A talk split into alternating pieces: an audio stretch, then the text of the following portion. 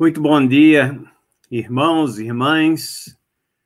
Essa é a classe de Escola Bíblica Dominical da Igreja Presbiteriana de Santo Amaro, que está estudando neste ano os livros da Bíblia, dando uma visão panorâmica dos livros da Bíblia.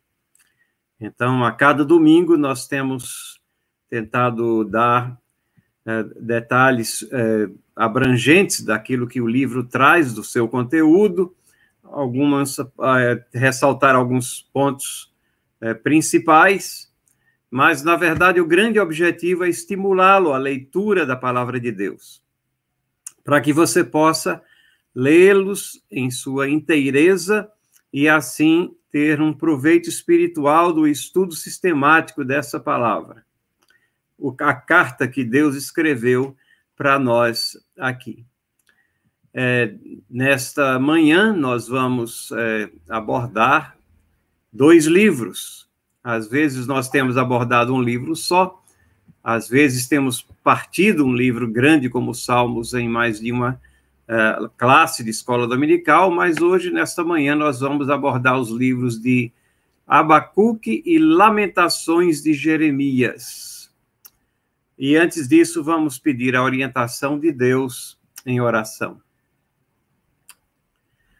Senhor Deus Todo-Poderoso, nós nos achegamos agora até a tua palavra e faz com que possamos uh, realizar esse estudo não de forma leviana nem mecânica, mas procurando realmente nos aprofundar no sentido da escrita de cada um desses livros, nos propósitos, naquilo, no conteúdo que eles têm para o nosso crescimento espiritual, acima de tudo, na mensagem que eles trazem para nós, para que possamos nos achegar mais a Ti, ouvir os ensinamentos da história e encontrar os passos que devemos tomar para seguir esse esses mesmos ensinamentos que foram registrados para nossa instrução.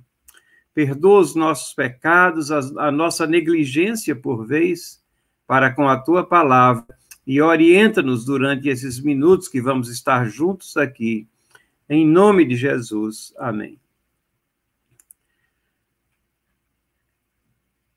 Não sei se vocês notaram que eu falei que nós iríamos abordar Abacuque e Lamentações.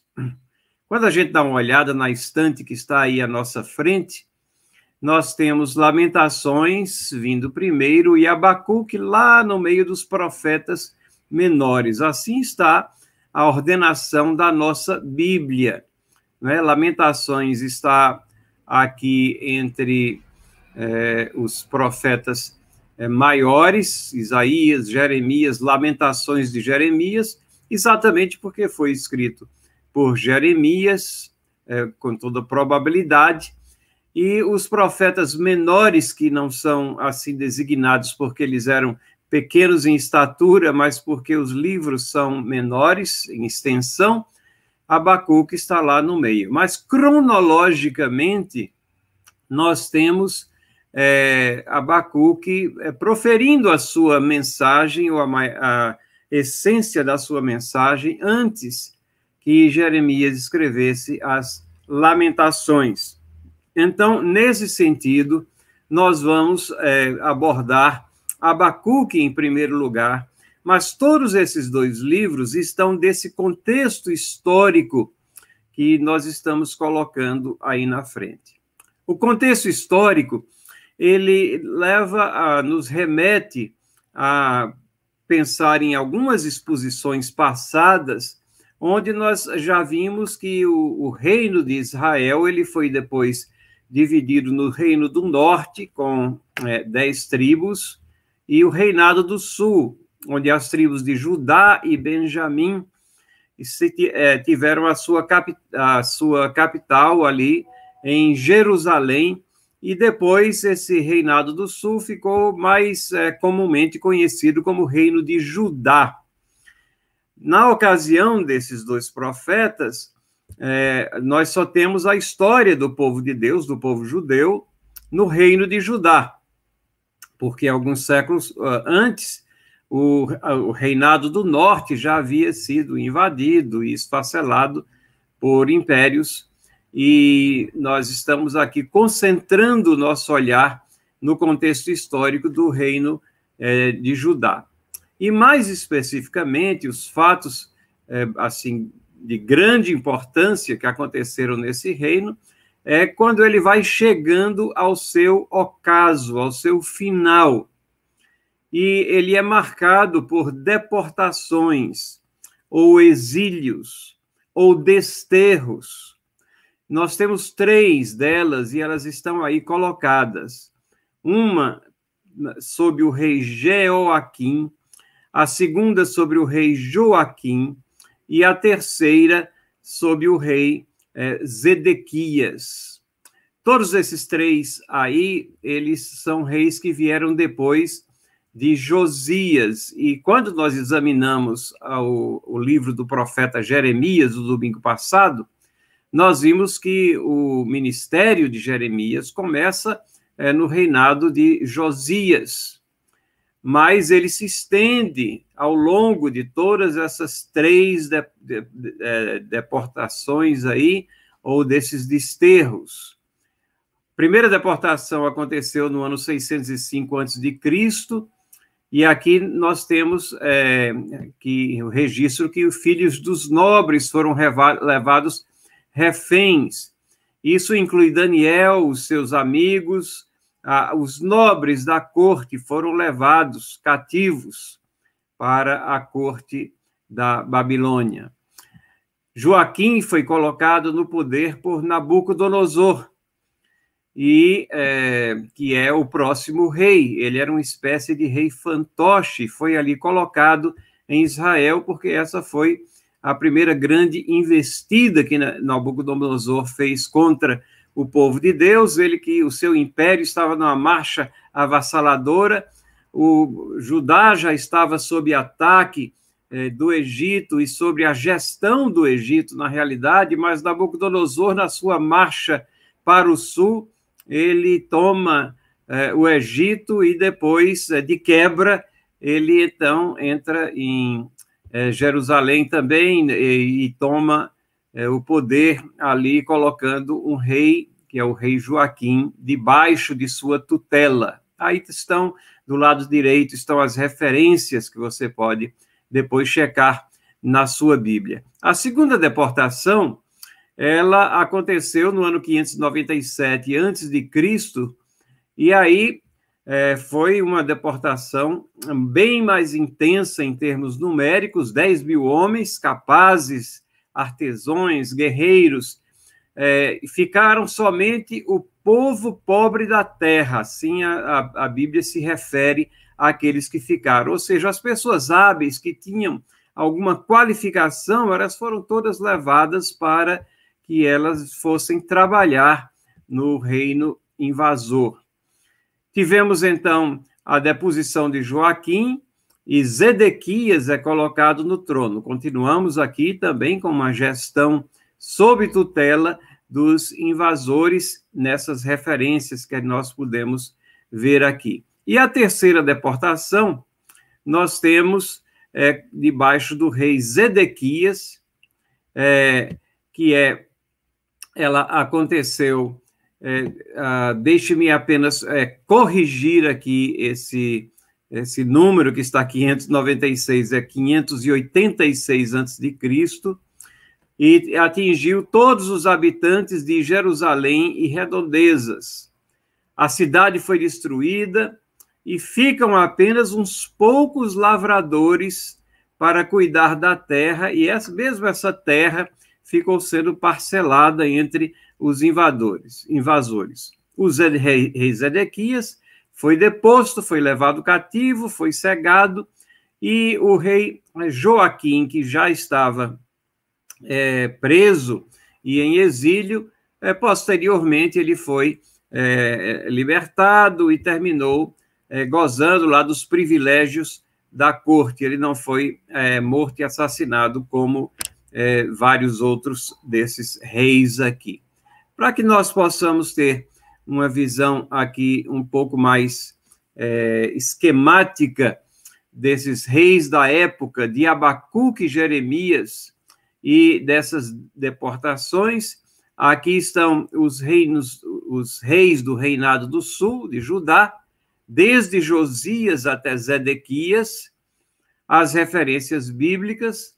No lado do direito extremo, nós temos a primeira, segunda e terceira deportações, e aqui no lado esquerdo, nós temos o Abacuque com a sua mensagem e Jeremias. Como eu disse, a mensagem de Jeremias permeia desde Josias até depois de Zedequias. O livro de Jeremias, obviamente, ele cobre todos esses reis aqui, e o livro de Lamentações de Jeremias, que é o que nós vamos abordar nesta manhã, ele é pronunciado aqui um pouco depois de 586 antes de Cristo.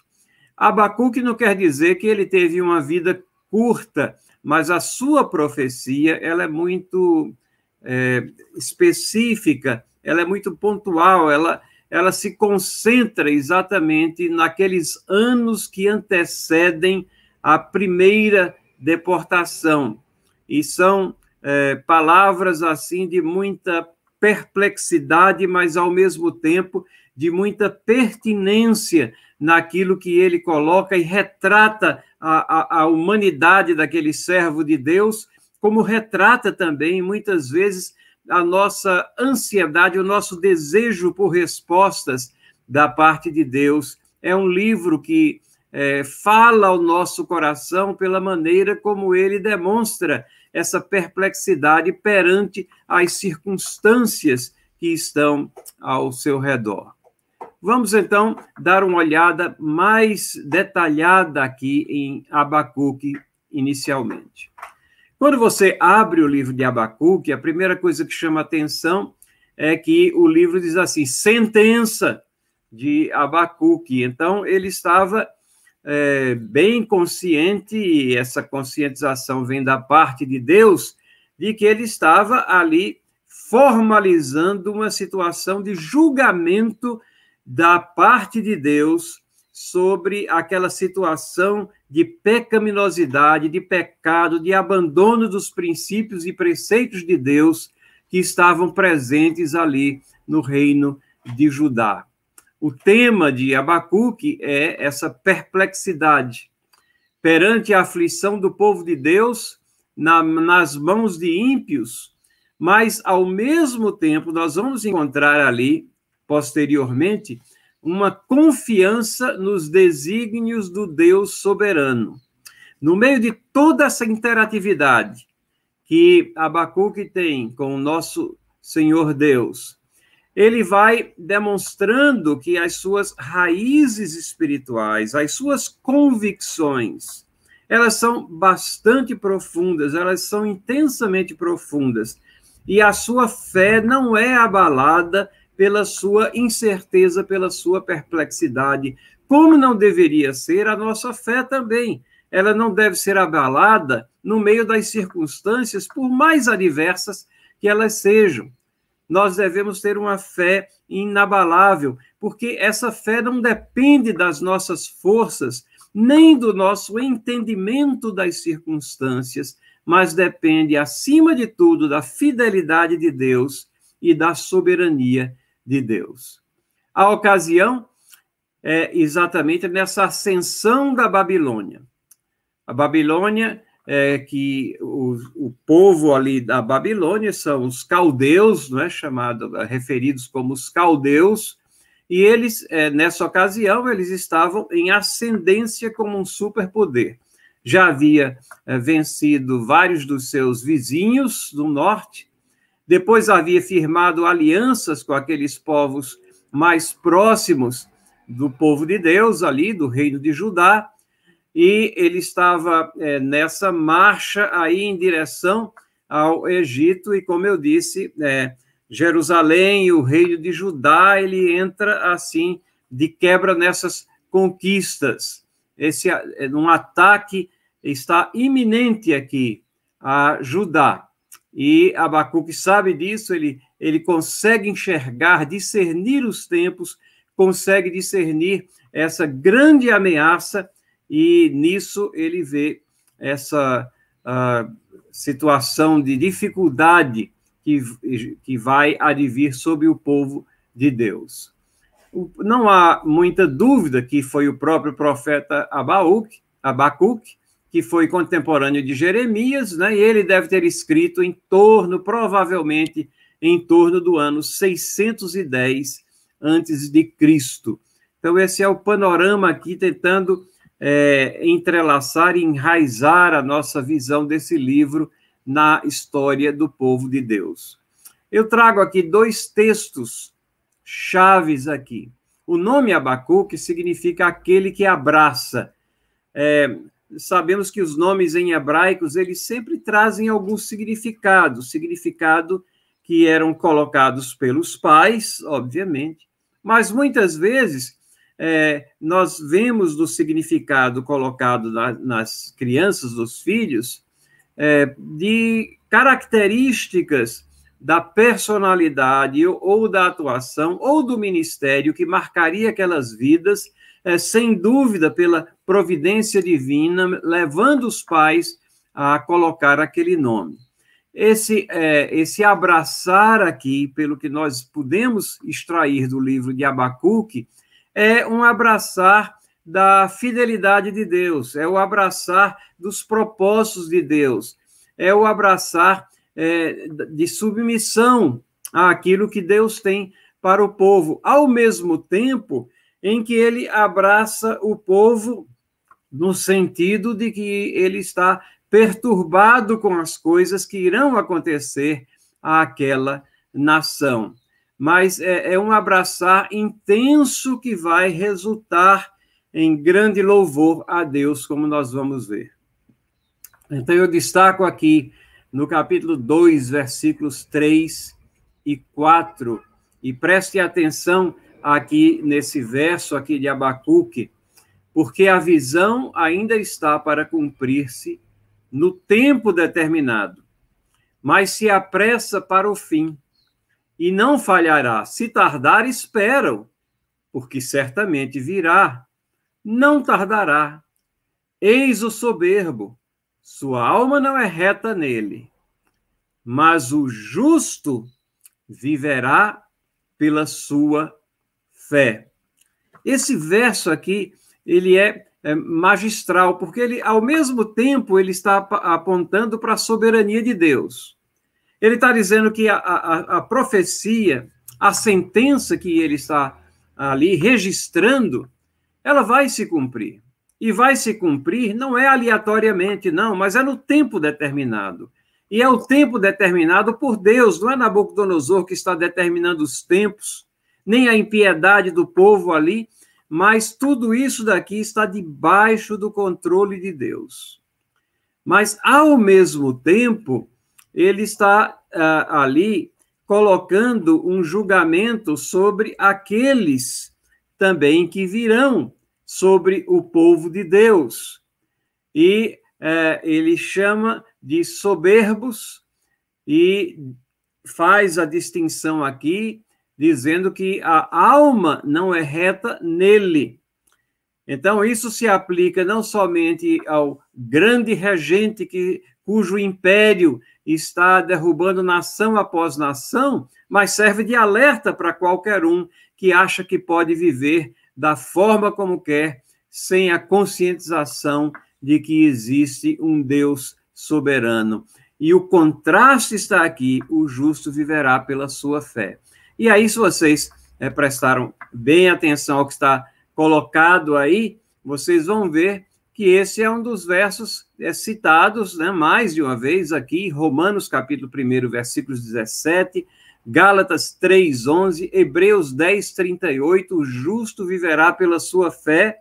E vão se lembrar também que é esse verso que sacode Lutero quando ele foi quando ele se converteu e que leva ele a uma constatação de que o justo viveria não pelas suas obras, mas pela fé num Deus que é soberano e que fez tudo o que é necessário para a nossa salvação, providenciou o Salvador, e é a fé nossa nesse Salvador, nesse único nome, que faz com que nós possamos viver, e não apenas viver aqui nessa existência, mas viver para toda eternidade. Quando a gente ler isso aqui lá no Novo Testamento, esse, essa afirmação, quando nós nos lembrarmos disso ao estudar a história, vamos nos lembrar que essa é uma citação que vem de Abacuque. Abacuque é que registra essa grande afirmação aqui: o justo viverá pela sua fé. E no capítulo 3, versículos 17 e 18, é o segundo texto que eu trago à nossa atenção. Ainda que a figueira não floresça, nem haja fruto da vide, o produto da oliveira minta, os campos não produzam mantimento, as ovelhas sejam arrebatadas do aprisco, nos currais não haja gado, todavia eu me alegro no Senhor, exulto no Deus da minha salvação. Vejam, não havia dúvidas para Abacuque, nem deveria haver dúvidas para ninguém naquela época, nem para nós, que a nossa salvação vem de Deus, é Deus que provê a nossa salvação. Ainda que as circunstâncias pareçam ser totalmente desfavoráveis até à nossa própria existência. E Abacuque se dirige aqui àquela sociedade que é uma sociedade eminentemente agrícola, aqui, e é, fala de, das árvores frutíferas, na figueira que não vai florescer, e se ela não floresce, não vai dar frutos. Mas ele fala especificamente de frutos na vide, ou seja, a, as uvas também não, não virão a estar disponíveis para todo o campo de utilidades que essa fruta tem. O produto da oliveira, a oliveira, o azeite, todas essas são frutas é, e são é, produtos da terra que eram essenciais à vida, à economia daquela sociedade. E esse minta significa, é, no original, venha a falhar também e os campos não produzam mantimento, então a terra está estéril, nada está brotando dela, ou porque estão devastados, ou por falta de lavradores, ou porque, na realidade, foram exauridos, e nós sabemos que essa era uma das questões, os exílios também, o desterro para a Babilônia, a permanência deles lá foi muito inconsequência, sabemos disso de outros textos da Bíblia, porque eles não observaram o descanso que a terra teria que ter. Isso parece uma questão de menos importância, mas isso estava na lei de Israel. E tinha razão de ser, para que a terra pudesse descansar e continuar produzindo, continuando ser uma terra que manava leite e mel, muito produtiva. Ah, mas a ganância fazia com que as pessoas tentassem extrair o máximo e não davam o descanso. E isso era apenas simbólico de que eles desobedeciam a Deus. E aí o gado que precisa, né, as ovelhas aqui, que precisam desse alimento, é, elas vão, obviamente, perecer, ou elas serão é, arrebatadas do aprisco, ou seja, virão bandos e, e roubarão da, do abrigo dessas ovelhas. Nos currais não haja gado, então, quer pela, perecendo pela fome, quer perecendo pela, pela invasão, mediante essa situação, não somente de desconforto, mas de perigo à vida, de totalmente ausência de meios para prover a subsistência, o povo todo, isso é uma grande calamidade. Qual é a reação do servo de Deus? Todavia, eu me alegro no Senhor, eu exulto no Deus da minha salvação. Ainda assim, há motivo para alegria. No meio de todos os problemas que nós enfrentamos, nos tempos de Abacuque que o povo de Deus enfrentou, nos nossos tempos, ainda assim, existe razão para nós sermos gratos a Deus. Deus que tem nos providenciado tantas coisas. A pior coisa que pode acontecer é nós nos esquecermos das bênçãos de Deus. É nós cometermos no topo de tudo isso o pecado da ingratidão. E Abacuque direciona os nossos pensamentos para que nós também estejamos dando graças a Deus. E não é um Deus qualquer, não é algo apenas místico, mas é o Deus real, o Deus soberano, o Deus que salva, o Deus que providencia a salvação. Então, nesse sentido, nós temos aqui esse grande tema subjacente aqui em Abacuque, que Deus é o Senhor da história. O livro é profético, mas notem, ele está totalmente entrelaçado com a história, com os acontecimentos do seu dia. E Deus é o Senhor da história. Isso aflora em diversas partes do livro. Nós trazemos aqui um esboço que é muito simples, ele é simplificado e é, é fácil de nós é, memorizarmos isso daqui para que isso possa guiar a nossa leitura. Nós temos aqui uma, uma pintura é, famosa que está no acervo da casa de John Wesley, no Museu do Metodismo, lá em Londres. E é, Abacuque, é lá que nós encontramos também esse verso, né? O Senhor está no seu santo templo, cale-se diante dele é, toda terra. Então, é, essa soberania de Deus, ela vai ser refletida aqui, né, dentro desses três blocos que nós temos aqui. O primeiro é, está dentro dos capítulos. Né? O capítulo primeiro é uma sentença sobre Judá. E ao proferir essa sentença, ele demonstra perplexidade e intercessão. Né? Ele está perplexo, mas na sequência ele, é, ele vai interceder pelo povo também. A segunda é, é, parte aqui, o segundo bloco, é a resposta de Deus é, que é ansiosamente esperada. E a, onde nós lemos que a justiça ela virá, mas virá no tempo de Deus. A justiça contra aqueles que estão invadindo o povo de Deus, ela vai vir. Deus não esqueceu o seu povo, mas uh, o pecado tem consequências, eles sofrerão as consequências desse pecado, mas no tempo de Deus, Deus fará justiça sobre aqueles que, na soberania divina, eles são o braço vingador de Deus, o braço aplicador da sua justiça contra o seu próprio povo. E o terceiro capítulo é um hino de louvor e exaltação. Deus é fiel nós devemos fidelidade a Ele. E Ele é a salvação.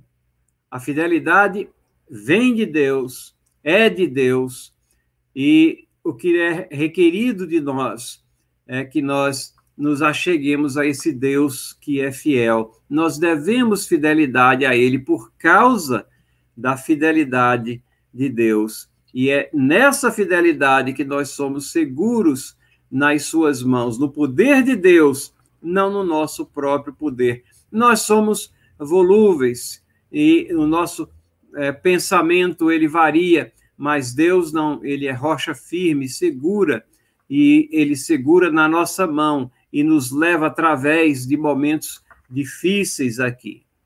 Então, é, esses três blocos aqui, eles nos falam bastante sobre esse Deus que é Senhor da história. Notem que é, no capítulo é, primeiro, quando ele é, diz aqui no versículo primeiro, sentença revelada ao profeta Abacuque, e é, ele faz aqui várias perguntas que nós vamos examinar daqui a pouco, mas é, ele está demonstrando uma grande perplexidade perante toda conjuntura. Da mesma maneira que nós, às vezes, manifestamos perplexidade sobre a conjuntura que vivemos. As tragédias que nós atravessamos, é, elas não são apenas é, segregadas a essa situação de pandemia que nós estamos vivenciando agora já há quase dois anos, mas elas podem ser tragédias bem pessoais, tragédias dentro da nossa família, podem ser acidentes, podem ser situações de, de doença, de enfermidade, de grande eh, situação de, de pressão, de peso. E nós ficamos, às vezes, perplexos e, e, achando que Deus está insensível, mas Deus é o Senhor da história, e sendo o Senhor da história, Ele é o Senhor da nossa vida também. Deus é, sabe que nós ansiamos por uma resposta, e não é errado nós estarmos esperando por uma resposta de Deus, como não é errado nós também expressarmos em oração, derramarmos o nosso coração perante a, a perplexidade dos acontecimentos, quer sejam na nossa vida imediata ou na conjuntura que nos cerca. Mas, acima de tudo, nós devemos louvar a esse Deus que é fiel. Uh, Abacuque, então, ele trata de história. E ele está, como eu disse, ele está entrelaçado na história e, e ele tem essa visão da história, que é a visão bíblica é, da história, que é de um Deus em controle dela. Ele se dirige a Deus para ter as respostas sobre a história. Essa questão de, do que é a história isso tem intrigado vários pensadores né, ao longo é, dos séculos.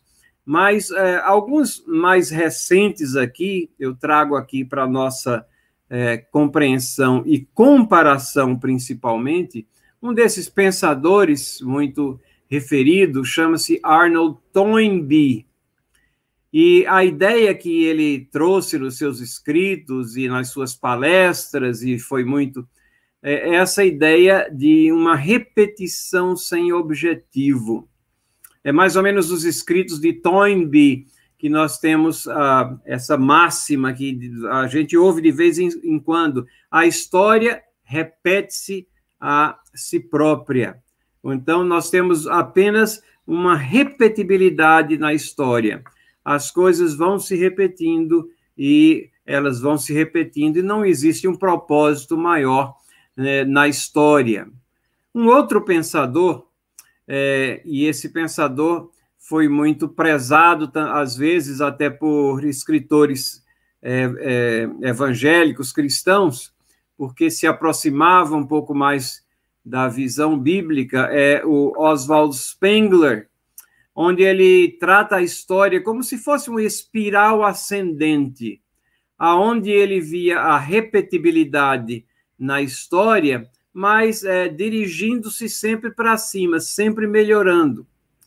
Só que essa visão de Toynbee é, é uma visão de um Deus que está ausente, repetição sem objetivo.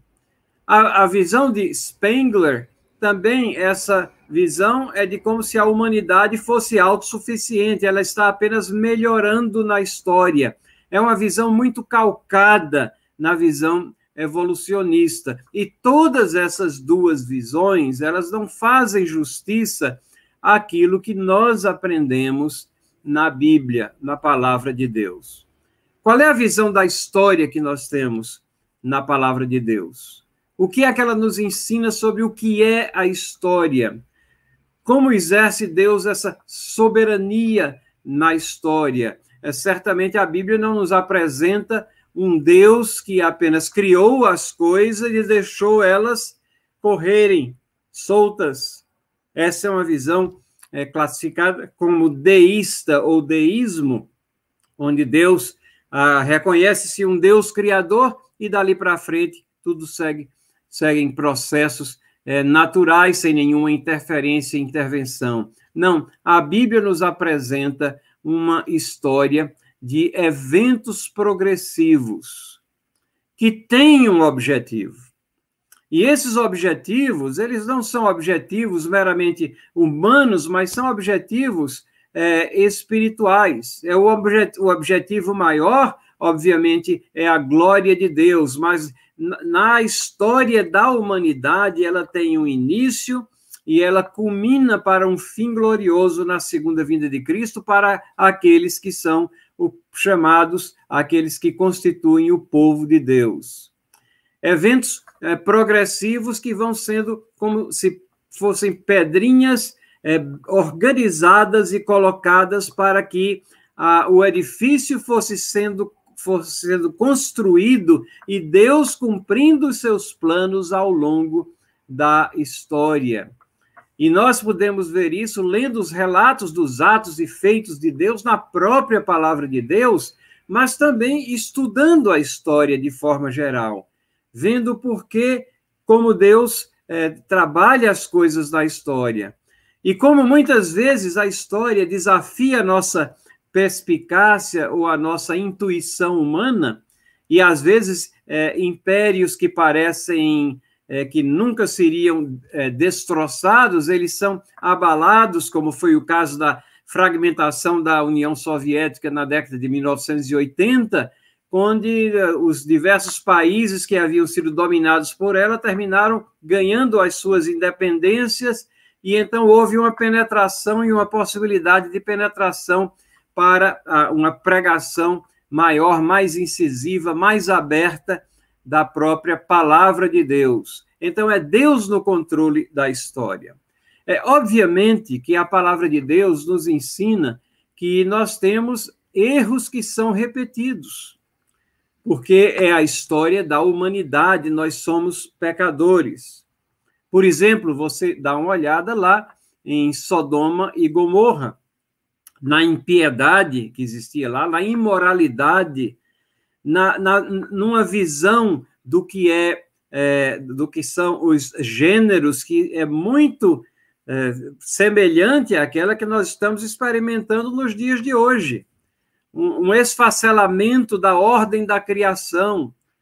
Deus criou dois gêneros apenas, e ali nós temos uma confusão ali naquelas duas cidades, principalmente ali na cidade é, de Sodoma, nós temos esse registro, e isso daí é uma subversão da forma como Deus é, criou a humanidade. Então, nós vemos essa situação recorrente ao longo da história. O, o Império Romano, quando ele estava se esfacelando, ele também é, ele foi se diluindo moralmente também. Ele era altamente organizado no que diz respeito a, a, ao seu poder militar, a, ao seu, a sua estrutura política, mas a imoralidade ela terminou esfacelando o Império Romano. Então, somos humanos, repetimos erros, mas isso não significa que a história não esteja progredindo linearmente. É, lemos Isaías capítulo 5, por exemplo, onde Isaías coloca vários lamentos com relação à situação social ao seu redor, os famosos ais de Isaías, e aí vemos ali quase que um retrato também é, da nossa sociedade atual, ai daqueles que chamam o mal de bem e o bem de mal. Então, o que é que nós vemos hoje em dia? Uma inversão de valores. Então, essas coisas nós encontramos sim na história, porque é a história da humanidade, é a história de pessoas pecadoras que vão repetir os seus pecados, mas nós não podemos deixar de enxergar a mão de Deus na história. E esse registro ele é muito claro, muito firme na palavra de Deus. Todas as coisas contribuem para o bem daqueles que amam a Deus, daqueles que são chamados de acordo com o seu decreto. Então, Deus está no controle das coisas. Ele não está insensível, mas ele faz, ele realiza as coisas no seu devido tempo nós aqui não temos, obviamente, como pessoas finitas, a percepção de tudo que está envolvido nisso daí. Mas essa visão da história é que nós encontramos aqui na Bíblia e especificamente no livro de Abacuque. É interessante que há um livro sobre Abacuque que é escrito pelo famoso escritor bíblico e teólogo do o Dr. Martin Lloyd Jones, e o, é, ele é sobre Abacuque. E o tema desse livro aqui, ou o título do livro é Do Temor à Fé. Ele expressa muito bem esse título, né? Aquilo que é o livro de Abacuque. do temor, da apreensão, da perplexidade à fé.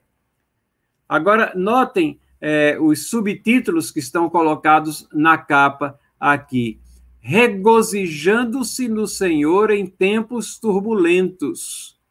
Ah, que coisa apropriada, né?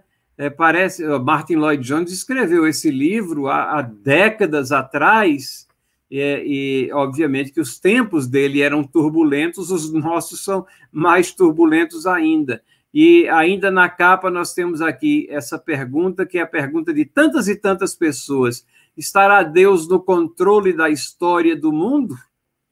Né? Será? E alguns teólogos, inconsequentemente, têm dito que não, Deus não tem nada a ver com as circunstâncias, a chamada teologia relacional. Ela não é bíblica, simplesmente não é bíblica. Mas o livro de Abacuque nos traz essa visão da história de um Deus soberano que rege todas as coisas. Abacuque nos traz duas perguntas e respostas inesperadas. A primeira pergunta que Abacuque faz, ela está aqui no capítulo 1, versículos 2 a 4 é, quando ele diz: Até quando, Senhor, clamarei eu? Tu não me escutarás. Gritar-te-ei violência, não me salvarás. Porque me mostras a iniquidade e me fazes ver a opressão? Pois a destruição, a violência estão diante de mim, há contendas e o litígio se sucida. Por essa causa a lei se afrouxa, a justiça nunca se manifesta, porque o perverso cerca o justo, a justiça é torcida. Note aqui que nessa primeira pergunta dele, Abacuque está se dirigindo a Deus até quando? É, no sentido de que até quando vai Deus permitir que aquela sociedade tão ímpia, tão pecadora, existisse ali no, em Judá, que é o povo de Deus. No meio, é, é ele habitava no meio desse povo. E ele estava ali altamente incomodado com a situação que ele via. Né? Até quando? Ele via uma situação de destruição, violência, contendas, litígio, uma lei frouxa que não era aplicada, é, uma justiça que era inexistente ou distorcida, e o justo padecendo aqui nas mãos é, do perverso. Então, vejam, será que podemos nos identificar também com essa situação? Essa é uma situação que nós vivenciamos também nos nossos dias. E quantas vezes nós temos clamado, até quando, Senhor, na medida que a gente vê é, os pilares da civilização é, que foram formados em cima de princípios e valores eternos, extraídos de, de uma civilização judaico-cristã, e nós clamamos até quando, Senhor? Ele olha ao seu redor e ele vê essa situação de impiedade. Mas a resposta que ele tem de Deus, ela é inesperada. Por quê? Porque Deus diz, diz em essência, faço justiça é, no meu próprio tempo. Deus diz aqui no versículo 5: Vede, entre as nações, olhai, maravilhai-vos, desvanecei, porque realizo em vossos dias obra tal que vós não crereis quando vos for contada. E no versículo 6, né, em diante aqui, levantarei os caldeus. Ora, é, Jeremi, é, Abacuque não estava aqui pedindo para que a nação fosse invadida, não. Ele estava incomodado com a situação de impiedade na nação. Mas é essa nação é, estranha, estrangeira, que vai trazer julgamento sobre os pecados da nação de Judá. E essa situação é, é, é extremamente é, incômoda para Abacuque. E essa é a segunda pergunta dele. Por que, é que Deus vai usar uma nação ímpia para punir Judá? Por que, é que Deus vai utilizar esse meio? Você já se achou nessa situação onde você quer dizer a Deus que ele tem um caminho melhor para percorrer do que aquele que ele está percorrendo? É como se é, Abacuque estivesse dizendo: Deus, você não entendeu nada. Será que Deus não entendeu? Veja o versículo 12. Não és tu desde a eternidade, Senhor meu Deus, ó meu santo, não morremos, ó Senhor, para executar juízo, puseste aquele povo, ó rocha, e o fundaste para servir de disciplina. E ele diz que é, esse povo vai contaminar a pureza de Deus. Ele começa a exaltar a pureza de Deus e dizer: é, Tu és tão puro de olhos que não podes ver o mal, a opressão, não pode contemplar. Porque, pois, toleras os que procedem perfidamente, te calas, quando o perverso devora aquele que é mais justo do que ele. De repente, a nação em que Abacuque vive, ela passa a ser. É, a, a, a ética dele é comparativa aqui, não contra os padrões de Deus, mas ele é mais justo do que os caldeus. Ah, mas a resposta de Deus é exatamente: eu sou o Senhor da história. Isso ele vai é, tratar disso no capítulo 2. É, todos os que cometem pecados serão julgados. E é isso que ele faz ver a Abacuque. Diz, Abacuque, calma aí. Né? É, e, e, é interessante ainda, dentro da, da pergunta, ele diz, Abacuque diz, vou ficar vigiando né, até Deus me responder a minha queixa. De repente, tornou-se a sua queixa aqui, no capítulo 2, versículo 1. Por-me-ei na minha torre de vigia, colocar-me-ei sobre a fortaleza, vigiarei para ver o que Deus me dirá e que resposta eu terei à minha queixa. Agora, a queixa dele é que os caldeus vão vir contra o seu povo, que, nas palavras dele, é mais justo do que aqueles que estão vindo. A resposta de Deus, então, é essa: eu sou o Senhor da história, e diz, é como se Deus estivesse dizendo: Abacuque, calma, calma. Todos os que cometem pecado serão julgados. Essa nação também será julgada. E nós sabemos que 70 a 80 anos depois desses acontecimentos, os medos e persas, eles arrasaram os caldeus em uma única noite. Né? Então, a idolatria não vai salvar a eles. Eles eram confiantes nos seus ídolos e aqueles ídolos não eram nossos, não, não, não valiam, não eram os do povo de Deus, é, ou seja, não eram o Deus do, é, de, de, de, de Judá, e esses ídolos não serviam para nada. Interessante que uh, uh, no livro de Abacuque nós temos esse registro aqui, é como se Abacuque fosse levado a, a escrever um outdoor, né? ele é o início, ele deveria ser o patrono daqueles que se dedicam à publicidade, né? porque Deus diz a ele: escreve a visão, grava sobre tábuas, para que possa ler até quem passa correndo. Né? E era para ser publicada é, tudo aquilo que Deus está falando a ele. E essa idolatria, ela é condenada explicitamente por Deus. Quem aproveita o ídolo, visto que o seu artífice o esculpiu? E a imagem de fundição, mestra de mentiras, para que o artífice confie na obra, fazendo ídolos mudos. Ai daquele que diz a madeira, acorda, e a pedra muda, desperta, Pode o ídolo ensinar? Eis que está coberto de ouro e de prata, mas no seu interior não há fôlego nenhum. O Senhor, porém, está no seu santo templo, cale-se diante dele toda a terra. Frequentemente a gente é, recita esse versículo aqui, ou é lido nos nossos é, cultos, né? O Senhor está no seu santo templo, cale-se diante dele toda a terra. E mas às vezes a gente não se apercebe que isso está no contexto de uma condenação à idolatria. E se a gente acha que isso era coisa do lá da época de Abacuque, sabemos que não é. A idolatria é algo que persegue a humanidade, porque ela é gerada pelo pecado da humanidade. Aqui nós temos nessa foto aqui, idolatria moderna na Índia, onde temos imagens feitas de algum material, pode ser de madeira, de barro, que for cobertas aqui é, de ouro, essa idolatria moderna na Índia, é, e é, é exatamente isso que o verso diz aqui, para que o artífice confie na obra. É, aí daquele que diz a madeira acorda, a pedra muda, desperta, pode o ídolo ensinar, e que, eis que está coberto de ouro e de prata, mas no interior não há fôlego nenhum, não há poder. E o capítulo 3 traz o Salmo de Abacuque. Por que Salmo? Bom, esse salmo ele retrata essa confiança no Deus soberano.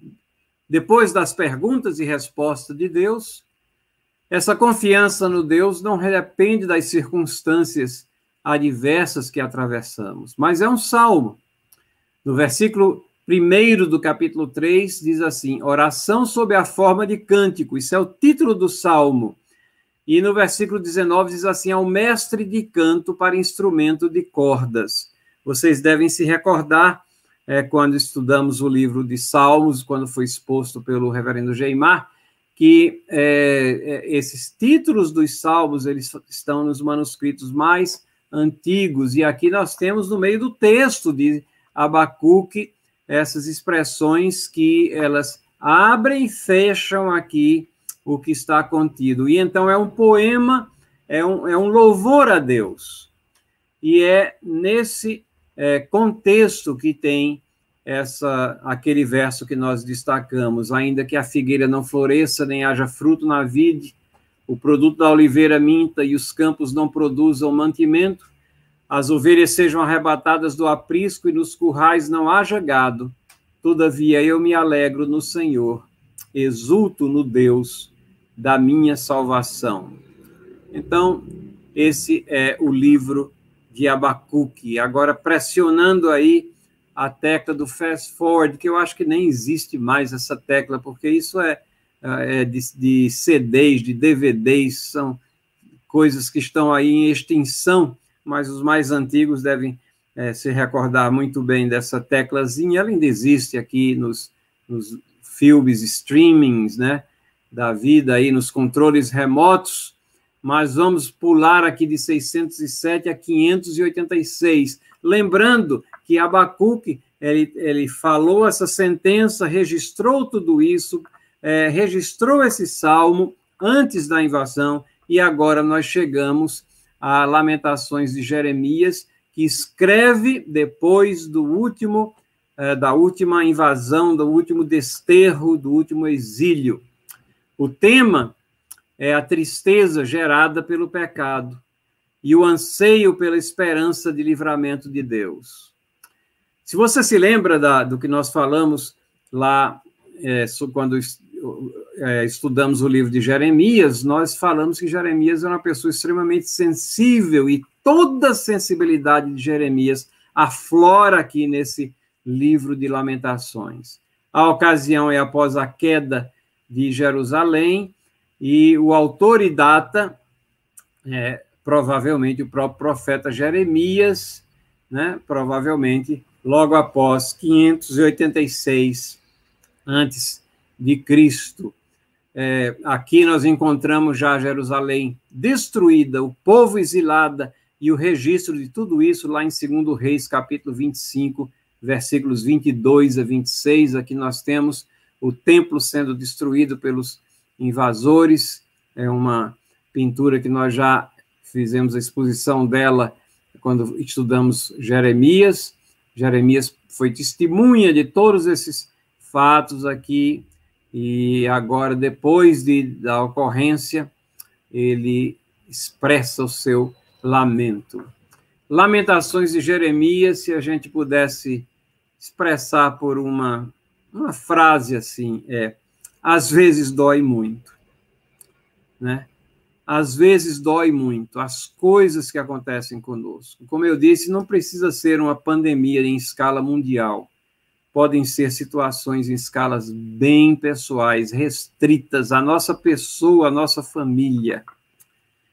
Mas uma coisa que é, acontece é que é, só e já estamos acostumados a ouvir essa expressão, só quem já passou por isso é que sabe quanto dói e é por isso que Paulo registra também lá, quando ele está escrevendo aos Coríntios, que foi bom a ele ter passado por aflições para que ele pudesse consolar os outros com a consolação com que foi consolado da parte de Deus.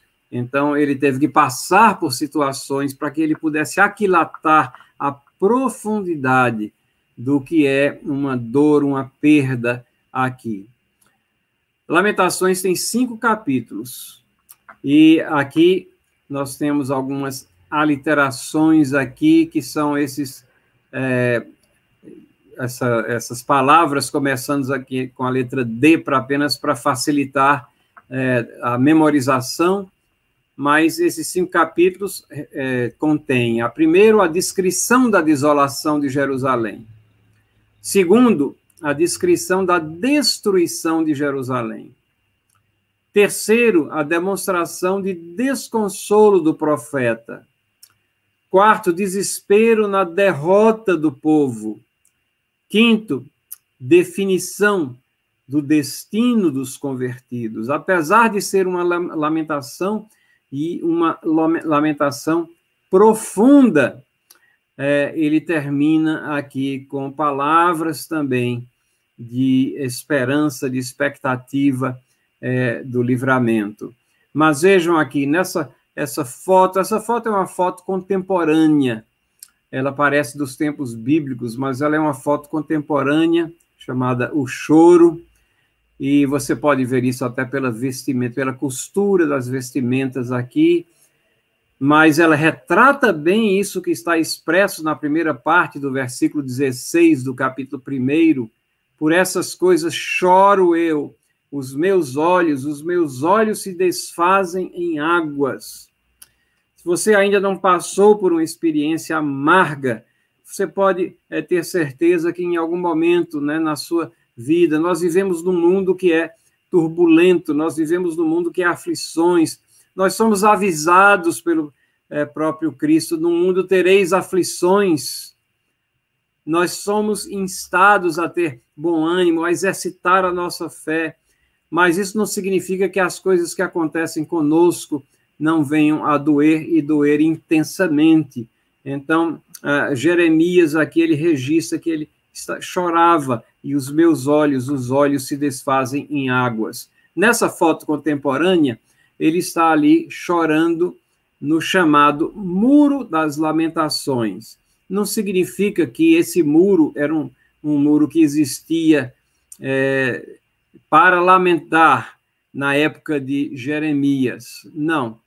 É, esse muro ele foi é, resultado de escavações arqueológicas, ele faz parte da Jerusalém antiga, e ah, então ele virou tradição, isso é uma tradição relativamente moderna, né, onde os judeus vão lá e é, tem até algum ponto de superstição, onde é, papeizinhos com os desejos, os, os lamentos, eles são colocados nessas fendas do muro, então, é, essa parede que está aí, não é, um, não é bem um muro, mas é uma grande parede, e ela é cheia de papeizinhos colocados lá, expressando é, esses lamentos, mas é comum você ver muitos judeus ali é, chorando, expressando apenas, é, absorvendo aquele momento ali é, sentimental é, histórico. Mas uh, Jeremias, na sua lamentação, ele está lamentando sobre toda a cidade, sobre toda a destruição, não, não num lugar específico, não há um lugar específico dessa lamentação, mas é um, um lamento que ecoa por toda aquela situação que ele vê expressa nesses cinco capítulos aqui. Dois textos chaves. Eu sou o homem que viu a aflição pela vara do furor de Deus. Mas aí ele diz: esquadriemos os nossos caminhos, provemos-los e voltemos para o Senhor. Então, em outras palavras, a, aflição vem em função da é uma consequência é, do pecado é, e, e um pecado que veio sobre o mundo.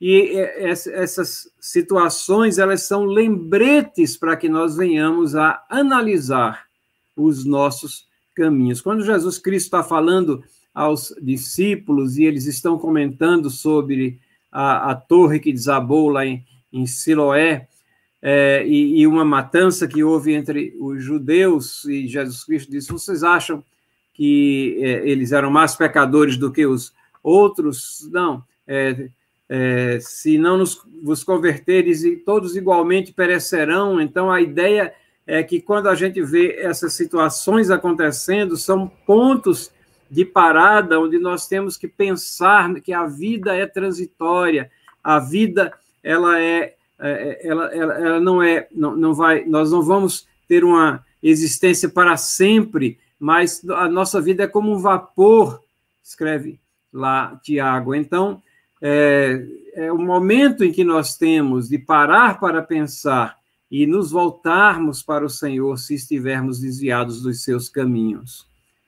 Esse verso é, seguinte, ele é muito citado também. Quero trazer à memória o que me pode dar esperança. As misericórdias do Senhor são as causas de não sermos consumidos, porque as suas misericórdias não têm fim, renovam-se cada manhã. Grande é a tua fidelidade. Onde é que Jeremias encontrava forças para é, vencer aquela situação de lágrimas, de dor, intensa dor?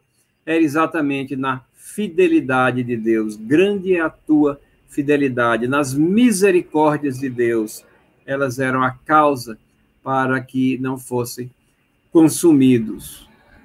Então, concluindo já essa nossa rápida passagem por esses dois livros magistrais da nossa palavra de Deus, três textos que são importantes no livro de Lamentações.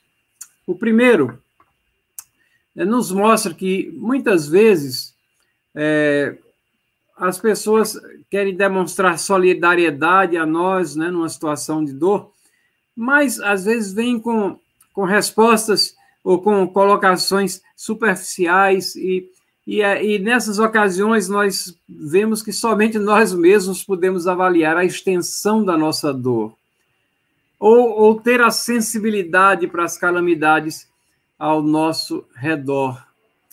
É, mais ou menos como é, você vai, a mãe leva o filhinho para o dentista e, e então ah, aquilo dali vai doer, mas em vez de dizer que vai doer, ah, alguém diz, né, e nada contra os dentistas, eles são uma bênção, mas às vezes é a própria mãe que diz: ah, é só uma vibração, não é dor, não. E quando você está lá, nos momentos iniciais, pelo menos até que a anestesia venha pegar, dói, e dói muito.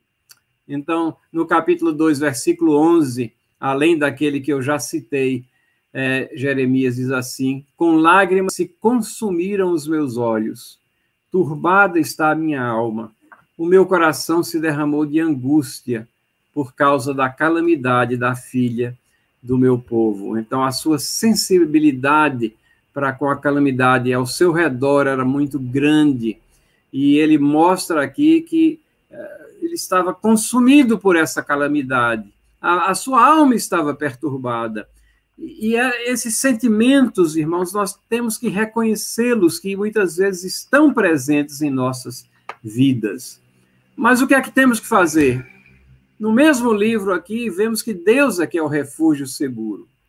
Da mais profunda cova, Senhor. E lembrando que Jeremias, numa ocasião de sua vida, ele foi lançado numa cova fétida, e ele diz aqui: Da mais profunda cova, Senhor, invoquei o teu nome. Ouviste a minha voz. Não escondas o teu ouvido aos meus lamentos, ao meu clamor. De mim que aproximasses no dia que invoquei, dissesses: Não temas. Pleiteastes, Senhor, a causa da minha alma, remistes a minha vida. Veja, o que é que nos cabe? É, invocar, né? Deus ouve. A gente acha que Deus não está ouvindo, mas Deus ouve sim.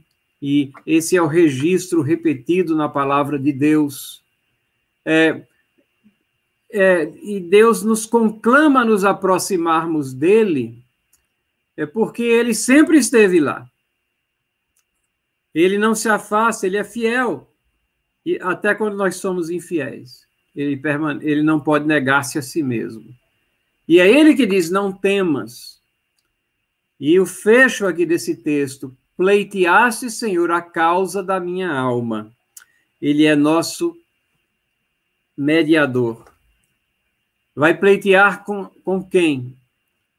Ele vai pleitear na pessoa de Cristo Jesus, nosso mediador, se colocando é, entre a, a execução pura da justiça é, e a, trazendo a misericórdia de Deus às nossas vidas, de tal maneira que nós pode, podemos ser apresentados como cobertos pela sua justiça. Por isso que Jeremias podia dizer: remiste a minha vida, ou redimiste a minha vida, e nós podemos dizer com ele também. Então temos que nos converter, seguros dessa soberania, de que nele nós temos o único nome que salva e nos dá esperança, como lemos que é, o Senhor Jesus Cristo é o único nome no qual há salvação. Converte-nos a ti, Senhor, e seremos convertidos renova os nossos dias como dantes. Ele derrama sua alma, coloca os seus anseios perante Deus e faz isso na confiança desse Deus soberano. Isso está no capítulo 5, versículo 21. Que Deus possa nos abençoar, então, na leitura desses dois livros que parecem tão distantes na nossa Bíblia, mas que têm tanta convergência histórica e temática também. Na próxima semana, pela graça de Deus, nós esperamos é, abordar o livro de Ezequiel. Vamos terminar com oração. Aplica, Senhor nosso Deus, às nossas vidas os teus ensinamentos, a tua palavra. Ensina-nos através dela. Perdoa os nossos pecados, sara as nossas feridas e, principalmente, Cuida da nossa alma. Converte-nos, Senhor, a tua pessoa, a tua presença e redime as nossas vidas. Em nome de Jesus, nós te pedimos. Amém.